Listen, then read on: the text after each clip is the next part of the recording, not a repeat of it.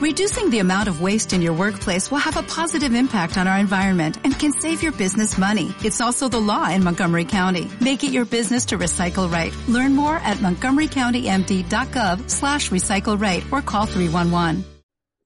Esta noche, enciéndeme, enciéndeme te mal, sin embargo te quiero. Tenemos competencia. Gente que hace radio, radio de los pulmones. A ver, doctor Amor, ¿me seduce? ¿Se presenta?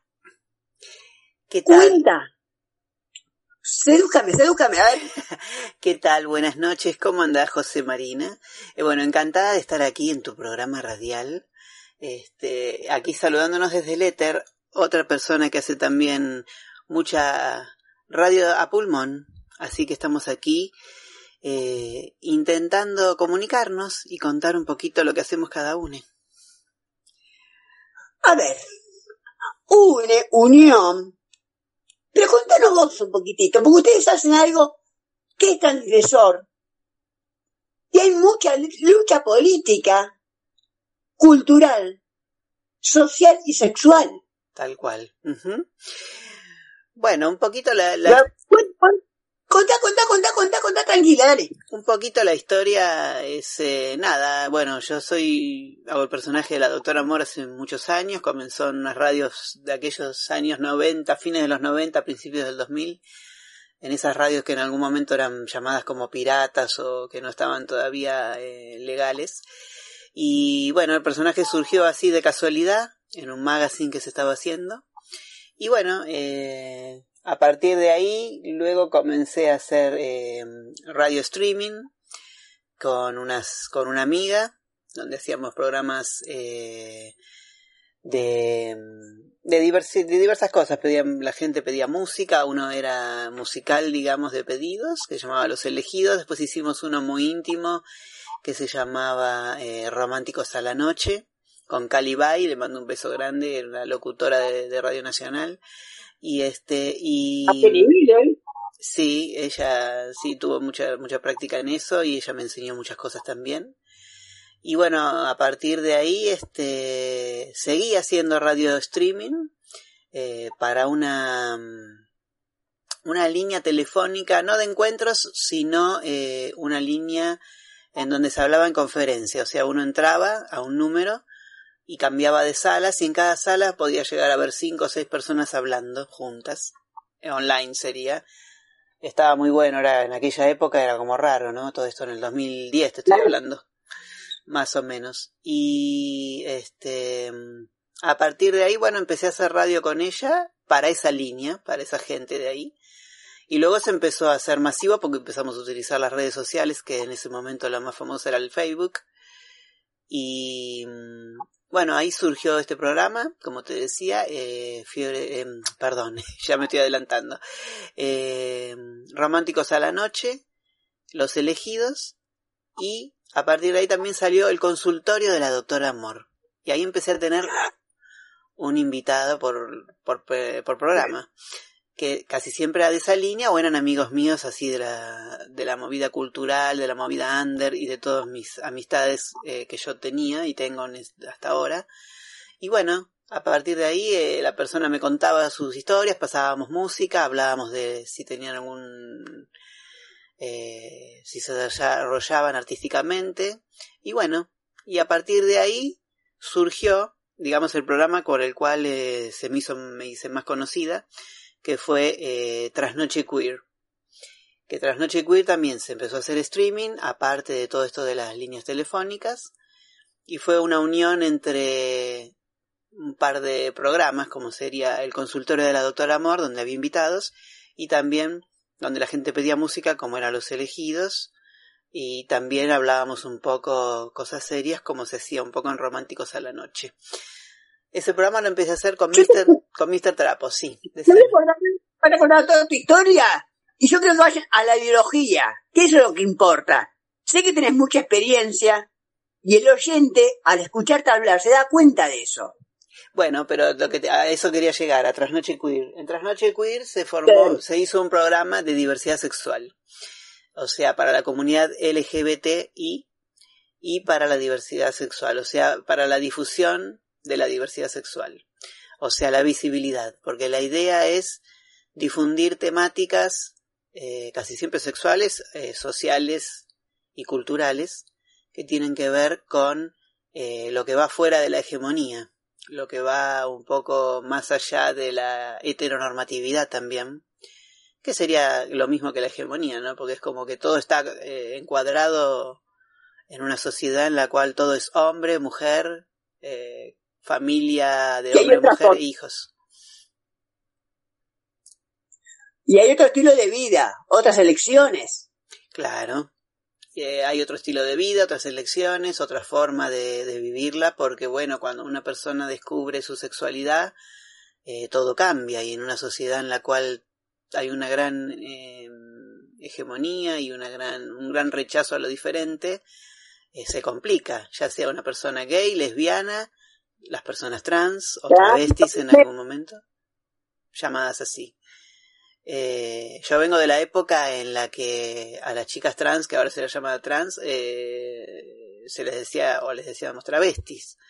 Y, y bueno, entonces eh, se empezó a utilizar la palabra queer, trasnoche queer, que eso sería todo lo que tiene que ver con esta ideología o esta em, perspectiva de género. Eh, porque está la teoría queer en donde la palabra queer significa raro y también tiene una excepción en donde se usaba como insulto. Eh, ¿Puedo decir alguna palabra fuera de lugar? Podés puntear, carajear y mandarme la concha de la del pato, del pino, No, a vos no, por favor. a vos no te voy a mandar porque sos una persona muy cálida y que has escuchado mis programas y siempre estás ahí al frente del cañón y yo también escucho los tuyos. Y nada, eh, bueno, queer significa raro y también significa puto o marica o las acepciones de ese estilo que quieran ponerle, pero sobre todo puto, se utilizaba para, eh, despectivamente para las personas este, de las lesbianas, gays, bisexuales, travestis. Eh, y entonces, eh, digamos que hubo todo un movimiento y una cultura a partir de Stonewall, que fue el movimiento por el cual empezamos a, se empezaron a hacer eh, movidas, ¿no? En contra de, de, la policía, que no dejaba que hubiera bares y boliche, sobre todo esto en Estados Unidos y en otros lugares del mundo también, pero principalmente Stonewall marcó como una época en 1968, este, y bueno, allí eh, hubo, toda una revuelta en la cual eh, las personas travestis sobre todo, en ese momento, y las personas gays se eh, hicieron como una especie de barricada y lucharon contra la policía que siempre venía a cerrar los boliches y a llevarse a la gente a las famosas racias. Y bueno, entonces a partir de ahí empezó a mover, digamos, existir esta movida de la comunidad LGBT y esta movida de la cultura o de la teoría queer. Algunos le llaman teoría porque se teorizó. Pero lo importante creo que todo esto es la práctica. Entonces la palabra queer se usó como una bandera. Se usó como una bandera en lo que era un insulto, ahora lo empezamos a usar como una, eh, una palabra como de orgullo una palabra como para visibilizarnos y demostrarle a la gente que hay muchas otras formas de vivir, como dijiste vos, y de llevar nuestra sexualidad y nuestra identidad de género. Y que no hay solamente hombres y mujeres. Sí. Identidad de género, política, lucha. Claro. Eh, porque hubo, ah, hubo sindicalismo. Sí, sí, sí, bueno. y me doy cuenta, Lucas Santanas, en el puto inolvidable, que a mí, perdón, yo con las palabras no tengo problema. A mí la palabra puto me encanta. claro, obviamente cuando no se está utilizando, el, problema es que las personas eh, como nosotros, eh, que pueden ser eh, lesbianas, gays, bisexuales, trans, hemos sufrido mucho la palabra puto. Las, las, chicas lesbianas torta, papa y huevo, etcétera, no todo lo que se le dice a las chicas lesbianas. Pero mm, eh, o sea, la palabra puto en su momento dolía mucho y sigue doliendo para otras personas porque suele seguir siendo, o sea, a mí si una persona me grita puto en la calle, o sea, despectivamente, no me va a gustar. Entonces, dentro de nuestro ambiente podemos decir puto, qué sé yo, pero ya cuando viene desde afuera, desde, un, desde lo peyorativo, es ahí donde duele y sigue molestando. Entonces, por eso estamos utilizando esta palabra queer, que sería como el sinónimo, para también puto, se está utilizando mucho ahora aquí en, en, Argentina, sobre todo puto, y en Latinoamérica, eh, y, y bueno, nada, se utiliza, ya te digo, como una defensa hacia, hacia las minorías, uh, para visualizar y para decir que uno está entre orgulloso y, y no, y no, no estamos fuera de ningún sistema. O sea, la idea es pedir los mismos derechos que tiene toda la gente. No estamos acá luchando por nada diferente. Acá se está luchando por un trabajo digno, se está luchando por eh, una vivienda digna, que algunas personas no pueden lograrlo. Eh, se está luchando por eh, poder eh, casarse, poder formar una familia o poder formar un, un, vínculo y que la otra persona tenga los mismos derechos que tienen dos personas que viven juntas durante mucho tiempo, por ejemplo, que son del mismo sexo. Y también que no se vea diferente, eh, qué sé yo, prácticas como el BDSM, que sería el, mal, mal dicho quizás el sadomasoquismo, o el swinger, parejas, intercambio de parejas, etcétera. O sea, en la diversidad sexual entra todo. No es solamente la homosexualidad o la transexualidad o la o, o sí, o la o lo gay o lo o, las lesbianas, sino entra todo. Y también está la intersexualidad, que hay, hay personas que nacen con un, con una, con un, disforia, digamos, de género, o un inconveniente en el género, donde pueden nacer con los dos sexos, y al nacer, el médico casi siempre toma la decisión de a veces amputar o a veces eh, realizar alguna cirugía para que la persona quede como al médico le parece. Y en realidad lo que se está luchando, las personas intersexuales están luchando para poder eh, elegir al crecer y ver qué sienten. Porque hay muchas personas intersexuales que tienen esa famosa película XXI, trata de eso. Sí, con Ricardo Darín. Puento. Claro. La hija de Puenzo. Claro, entonces eh, esa película trata sobre ese tema y bueno, y sobre todo el problema que puede haber cuando no se, no se la deja a la persona decidir. O sea, es todo un tema, ¿no? Y bueno, también tiene que ver eh, el tema de la lucha de la identidad de género de las personas trans o travestis, porque bueno, en su momento eh, y siempre han sido una de las personas que primero que tienen eh, la, eh, el menor promedio de vida, o sea, las personas trans, la mayoría viven hasta los 35, a lo sumo 40 años. ¿Y a qué se debe eso? Porque eso que nadie lo explica eso. Sí, sí, se debe a que la mayoría son eh, chicas, por ejemplo, que pueden vivir en el interior o no, en la provincia de Buenos Aires o en el interior del país, y eh, casi siempre son, eh, al enterarse la familia, que son personas trans, porque empiezan o a travestirse o porque ya tienen un cierto, un cierto comportamiento femenino, eh, esas personas son casi siempre desplazadas de su familia, de sus casas, echadas directamente.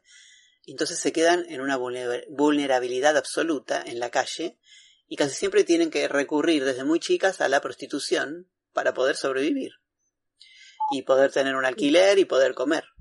Entonces, a partir de ahí, eh, bueno, lo que significa estar en la calle prostituyéndose con muchas personas, eh, a veces sin cuidado, eh, con el atropello de la policía y de los mismos clientes, esto genera en la persona, eh, bueno, un deterioro, desde adquirir enfermedades hasta deteriorarse psicológicamente y físicamente. Entonces, eso lo que genera es que la persona no llega a una, una vida larga. Entonces, bueno, es lo que se está luchando un poco para que la prostitución sea una elección eh, y no una que no quede otra cosa, ¿no? Que no quede otra cosa por hacer, o sea, a las personas trans no les queda otra otra cosa más que prostituirse. Una hija putés de parte nuestra. Perdóname que te lo diga así, ¿eh? Sí, y sí, bueno, o sea, la sociedad tiene culpa en cierta parte y también, este, bueno, lo, los, lo ha tenido el Estado, lo ha tenido la, la función, la, la fuerza pública, o sea, la policía nos ha molestado desde al menos, bueno, yo que vengo desde los fines de los 80, principios de los 90, moviéndome desde joven en el ambiente, eh, nos ha molestado siempre, ya sea por prostituirse, ya sea por estar en la calle maquillada, eh, vestida de mujer o lo que fuese, y a la gente gay también, o sea, eh, siempre nos han perseguido, pero sobre todo dentro de nuestro colectivo, las personas que más sufren son las personas trans o travestis. Este, y bueno, en la ley de, aquí en este país ha habido muchos avances a nivel legal. Eh, y lo que sí, este, quizás todavía no ha llegado del todo a la sociedad. Ha habido mucho avance actualmente. Si vamos, vemos otros países, hay muchos inconvenientes, u otras mismas provincias aquí en Argentina. Hay provincias en las cuales siguen, la policía los sigue tratando a las personas como a las chicas trans que trabajan en la calle, las siguen tratando mal, le siguen cobrando coimas, las siguen eh, metiendo presas, o sea, porque hay gente que no tiene el conocimiento, no tiene la llegada a saber que hay una identidad de género en donde las, te tienen que respetar por cómo vos te autopercibís. No importa que estés vestida de hombre o de mujer, pero si vos te autopercibís vanina, te tienen que tratar como vanina. Sí, y sabes que yo creo, perdóname que te corte, no, ¿sabes lo que creo? Al contrario que hay una cuestión de dominación. Sí. De poco conocimiento de tu cuerpo, de, tu propia necesidad. Por eso vos vulnerás al otro. Claro. Sí, sí, sí. Bueno, de muchos años de. Mm, bueno, le llaman ahora patriarcado también, pero. De esta hegemonía, ¿no? De, de, de que todo tiene que ser así y de que, bueno, blanco negro todo, Rivero Boca. Claro, blanco negro, hombre o mujer, y existen eh, matices, existe lo gris, existe gente que no se identifica, hasta ahí hay expresiones también de género en donde hay chicos, chicas, chiques que se que se, mm, digamos, se expresan de una forma en la cual no se identifican ni como hombre ni como mujer, utilizan, o hay días que están como hombre o días como mujer, depende de lo que les guste ese día ponerse, y eso no debería tener que tener ningún problema ante la sociedad y ante el otro. El otro debería respetar absolutamente todo. Pero bueno, eh, por eso es muy importante eh, la visibilización por eso es muy importante estos programas como el tuyo, que dentro de un programa de cine podemos hablar, además de cine, de hablar de, lo que pasa y de que esto se tiene que visibilizar, de que se tiene que saber de que las personas, eh, por ejemplo, trans, ahora pueden empezar a trabajar en el Estado, ahora está saliendo una ley de cupo laboral trans, y también eh, pueden hacer otro tipo de actividades que no es solamente la prostitución, aunque tampoco esté eso esté mal, pero que no sea la única opción y que sea en, un, en un ámbito quizás un poco mejor, porque la mayoría de las chicas lo tienen que hacer en la calle, de noche, en rutas, ¿entendés?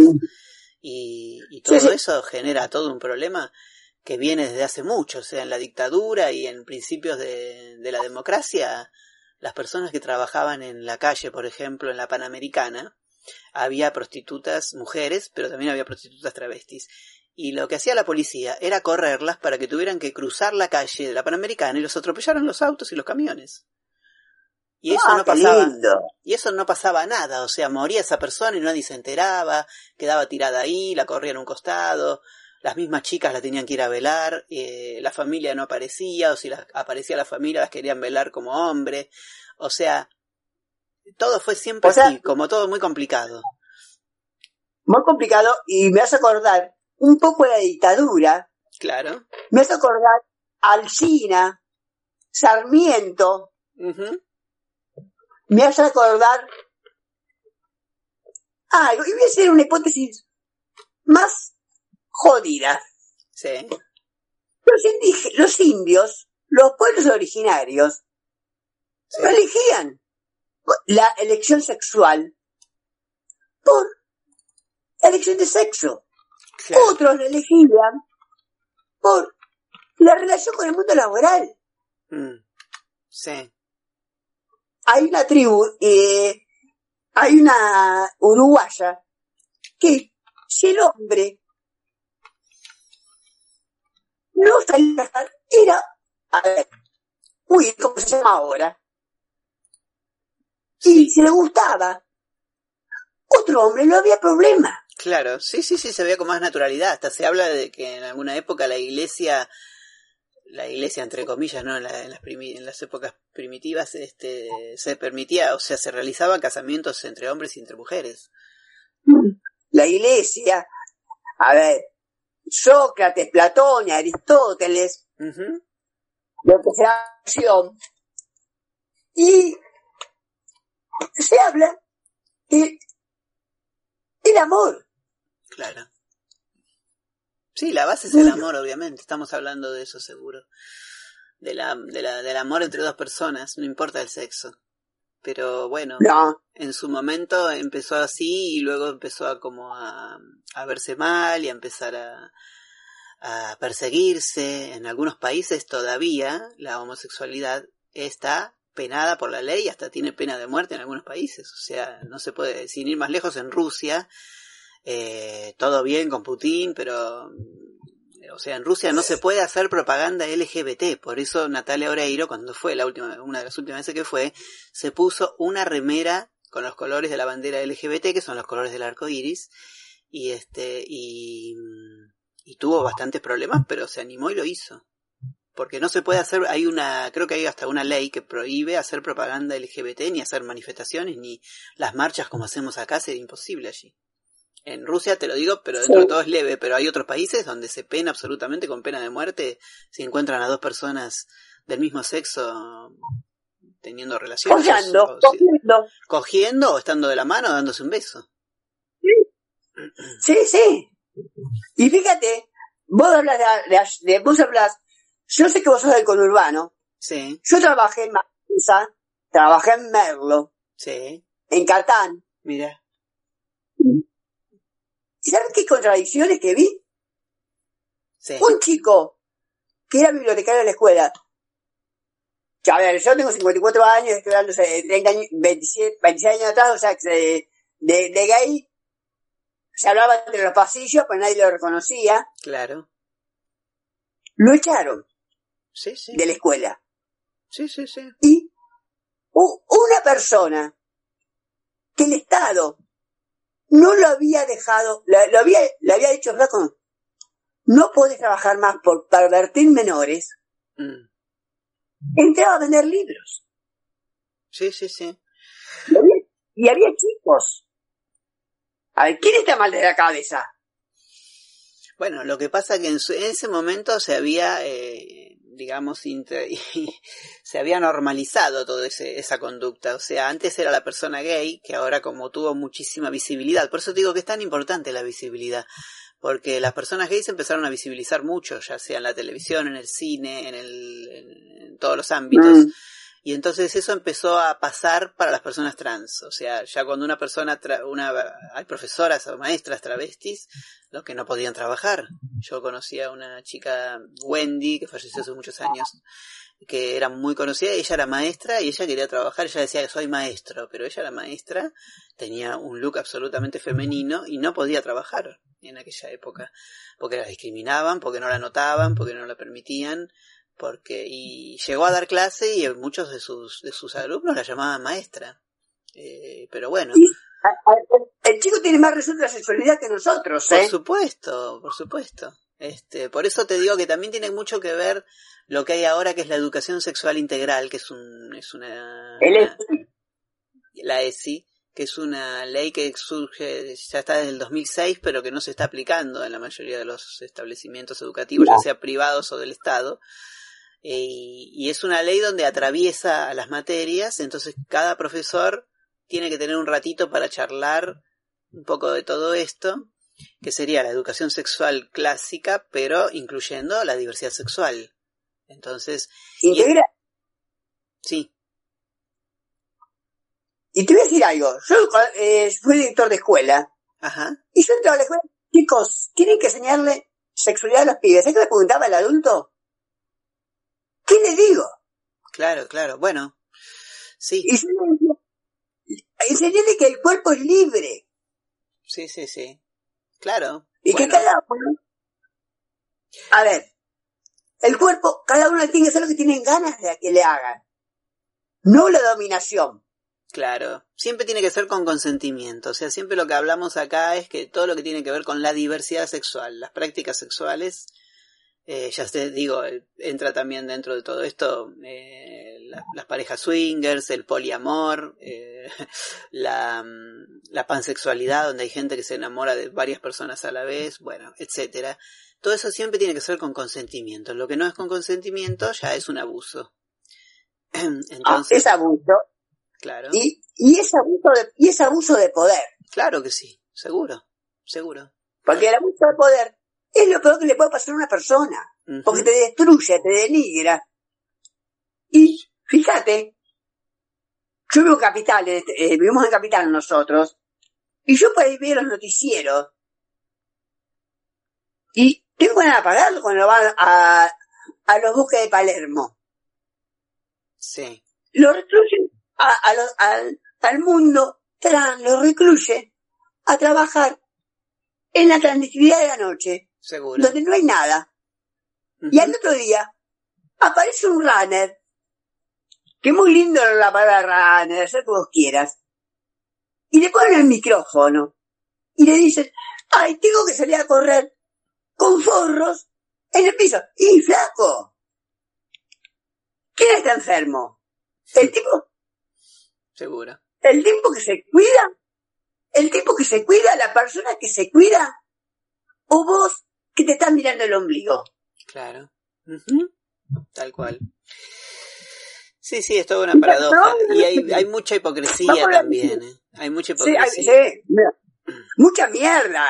No hay hipocresía. Sí, mucha mierda mucha hipocresía. Porque, sí, mucha de la gente que discrimina dentro de nuestro ambiente, porque hay mucha discriminación dentro también y fuera, o las personas, porque hay mucha homo, lesbo, bi, transfobia o homofobia. Eh, muchas personas eh, llegan hasta, bueno, hay muchos crímenes, o sea, sin ir más lejos también, además de los femicidios que hay en, en, este país y en muchos lugares del mundo, en este país también hay mucho travesticidio, en donde muchas chicas, además de esto que te estoy contando de por qué no llegan a tener 35 o 40 años la mayoría, eh, también está por el tema del asesinato, hay muchos crímenes, ya sea de clientes, de parejas que tienen, etcétera, que, mm, bueno, a veces casi siempre por no tener una, una asumida, ¿no? No haberse asumido quizás su sexualidad o no dejar que el otro tenga una sexualidad libre y haga lo que quiera, eh, eso le genera como una bronca que llega a esta, esta homofobia. Es una de las teorías de la homofobia, no sé si es la, es la adecuada. Pero bueno, y, y sí, yo creo que hay mucha hipocresía también porque la mayoría de las personas que van a, a estar con una chica travesti, por ejemplo, está casada, tiene hijos y en su vida tiene una vida absolutamente normal. Y bueno, muchas también, eh, personas de estas, lo que hacen es eh, ir para, muchas también para, bueno, porque ven en, las chicas trans, que hay muchas chicas trans muy lindas y divinas, también ven en ellas eh, algo fálico, ¿no es cierto? Algo como encontrar eh, una mujer con pene o encontrar una mujer que los domine o tener también una homosexualidad no asumida y por eso, no todos los casos. Hay mucha gente bisexual también que le gustan los hombres y las mujeres y le gustan las chicas trans también. O sea, no es una, esto no es eh, algo moral ni algo de, una crítica, sino decir que a muchas las buscan también para ello y luego cuando las encuentran en la calle caminando les gritan puto, ¿entendés? Lo mismo que las consumen. Sí, lo mismo que las consumen. Los mismos tipos que la, que la llevan en un auto. Uh Las cagan a palo. Sí. Y piden que los penetren. Y no se animan a pedirle a la mujer que use el vibrador. Sí. O al dedo. Tal cual. Y eso es hipocresía. Sí, sí, sí, sí.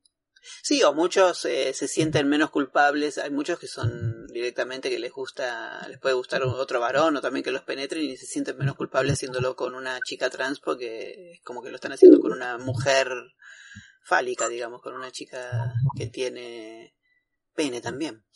Pero bueno, este, igual eh, yo creo que también hay relaciones eh, bastante sanas en todo esto. Hay muchas chicas trans que tienen no, no, más vale que sí. Pero, viste, lo, la problemática mayor que hay que difundir es esta, ¿no? Y por eso también está bueno que se empiece a ver ahora que hay chicas trans trabajando de todo tipo de cosas, en las municipalidades, ahora la ley de cupo laboral trans, donde en el Estado van, van a tomar personas trans. También tenemos que hablar de los trans, de los varones trans, porque siempre estamos hablando de la mujer trans, pero ahora se está visibilizando mucho algo que ya hace unos años está, se está viendo, que es el tema de los hombres trans, que son, digamos, eh, bueno, lo, lo, diferente a, serían las mujeres biológicas que hacen una transición hacia varón. Eh, y que no siempre la persona trans, la, la transición tiene que llegar a ser exactamente un estereotipo de varón o la chica o las chicas trans un estereotipo de mujer muchas veces la persona puede quedar entre en, en, el medio, digamos, y eso tampoco debería ser un problema. No. Eh, entonces, bueno, que, claro. Te escucho, perdón, disculpa. No, no, no, decime, decime porque tenemos algún problemita acá. Yo te escucho entrecortado. Sí, sí. Ahora mejor, ahora mejor. Eh, el tema es el siguiente. Eh, el cine, pocas veces enarboló bien el tema trans o el tema de la sexualidad. Claro. Tenés eh, Tony Curtin, Jack Lemmon y Marilyn Monroe. Ah, sí, los caballeros, la pre... eh, no, perdón, en, la, en una Eva y dos Adanes, ¿cómo es que se llamó acá? Sí. Que termina diciendo, Jack, Jack Lemmon termina comentando a la persona que se, se enamora. sí. Le dice, soy hombre cuando está vestido de mujer. Sí. Y la respuesta del señor, del caballero, fue, nadie es perfecto. Claro, sí, me la escena final, la escena final. Estamos haciendo spoiler, pero no importa los que no la vieron, pero es un no, clásico. ¿Quién no vio una vez dale, no jodamos? ¿Quién no la vio? Pero claro, la, la, escena final es muy interesante, sí, sí es cierto, deja como toda una... Bueno, el cine siempre ha tenido estos guiños porque también, bueno, reconozcamos que en Hollywood ha habido un todo un submundo gay, lesbiana, no tanto trans, aunque ha habido muchos eh, transformistas y eh, personas este que viste que ha habido el tema se llamaba en esa época personal eh, female impersonators, que eran los, las personas, los transformistas de esa época, que muchas después terminaron siendo chicas travestis.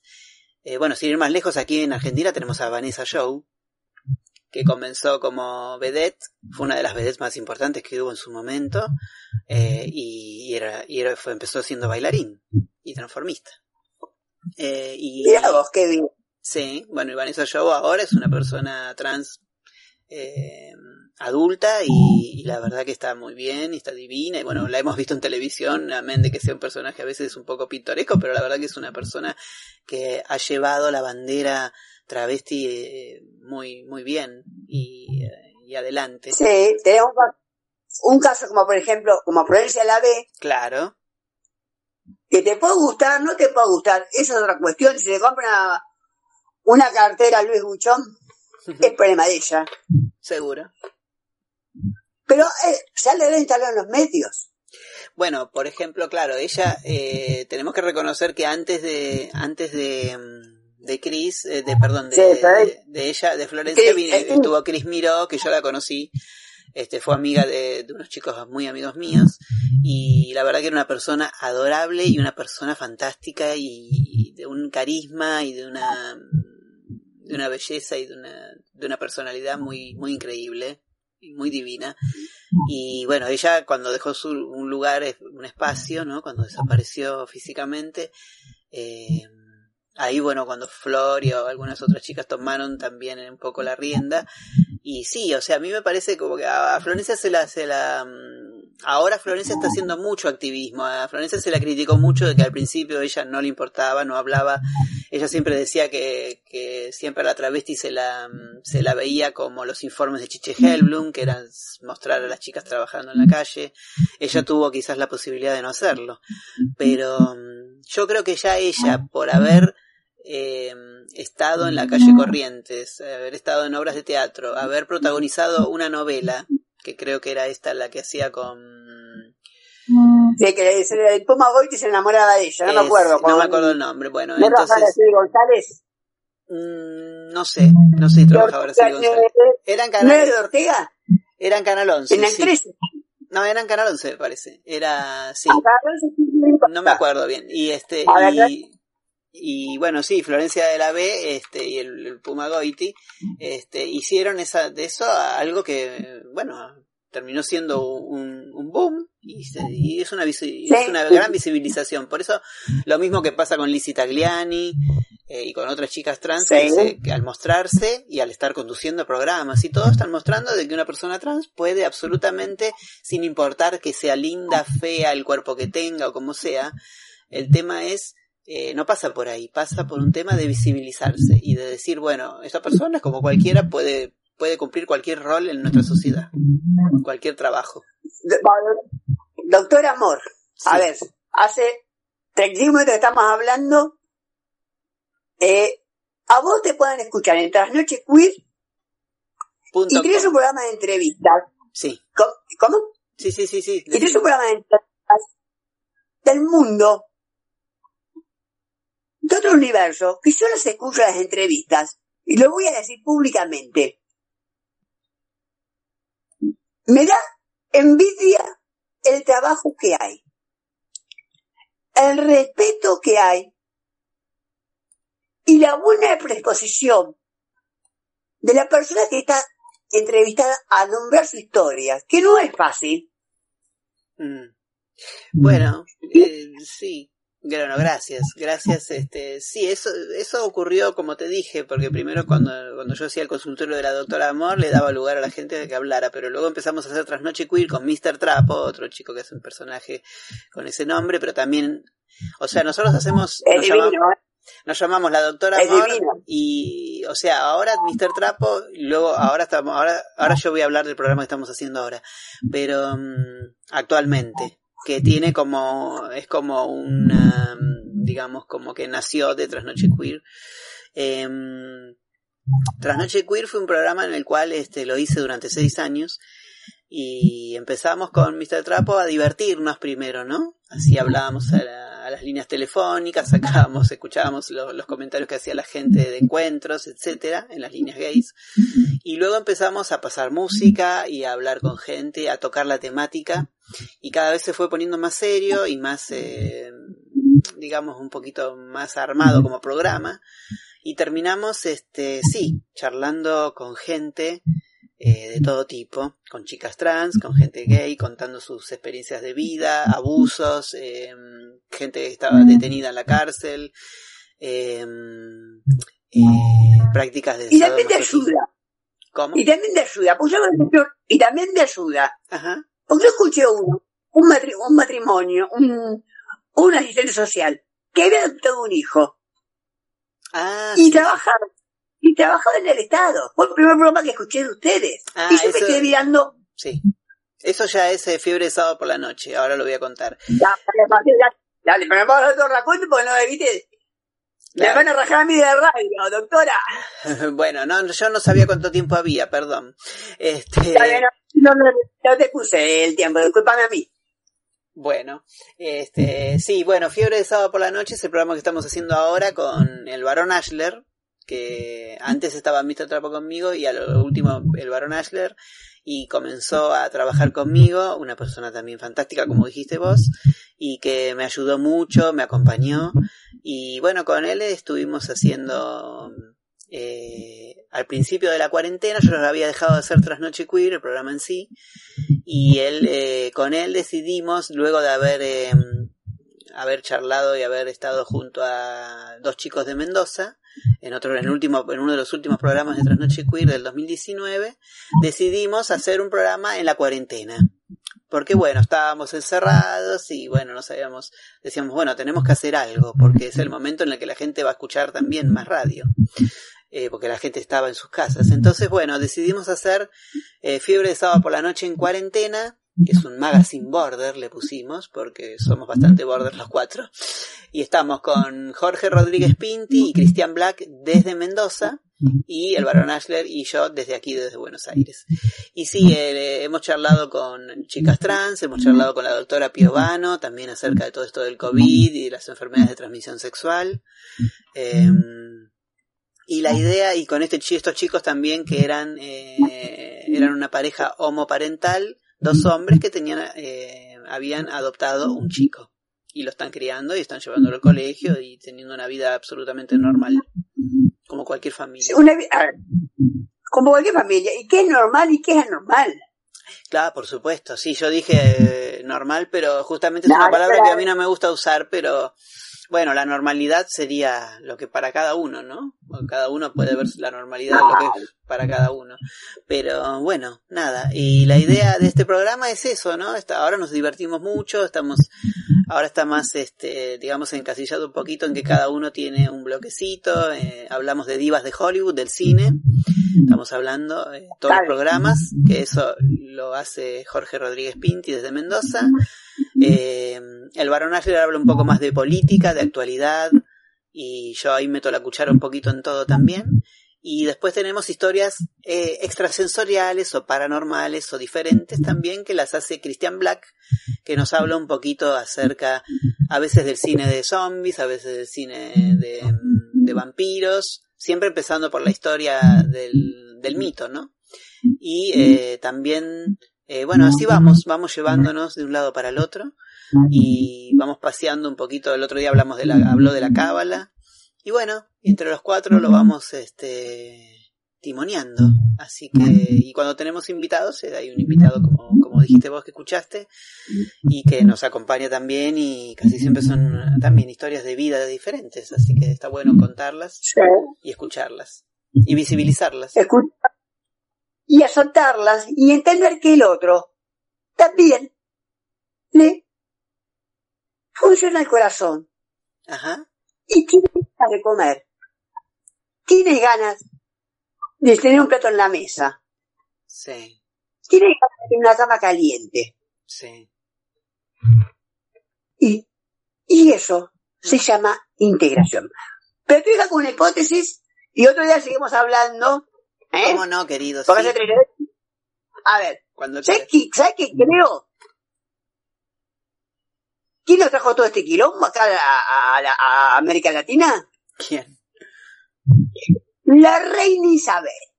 Ajá, mira. ¿Por qué? No sabía, no sabía que al rey Fernando VII era, no me acuerdo, perdónenme, le gustaba alguno de los enanitos de Blancanieves. claro. Así que. Los reyes, vos decís que vos estás hablando de los reyes católicos, desde la época de Isabel con Fernando II era, ¿no? Sí, Fernando y la, y la reina Isabel, ¿viste? Sí, sí, sí, sí, de, en 1400 por ahí. Sí. los reyes católicos. Ah, le gustaban católicos, le gustaban tan católicos, porque no está bien, pero le, le, gustaban lo, le gustaba digamos los eh, estos eh, los que eran los bufones. Ah, ¿del rey o de la reina? ¿Qué sé yo, viste? Sí, sí, sí, viste que estaban los bufones que casi siempre eran eh, como los enanitos de Blancanieves. Claro. Sí, y fíjate, fíjate el corte de pelo de Colón, cómo te lo dibujan. Claro. doctora. Sí. Muchísimas gracias. No, gracias por la paciencia. No, por la conciencia, por la mano a la gente.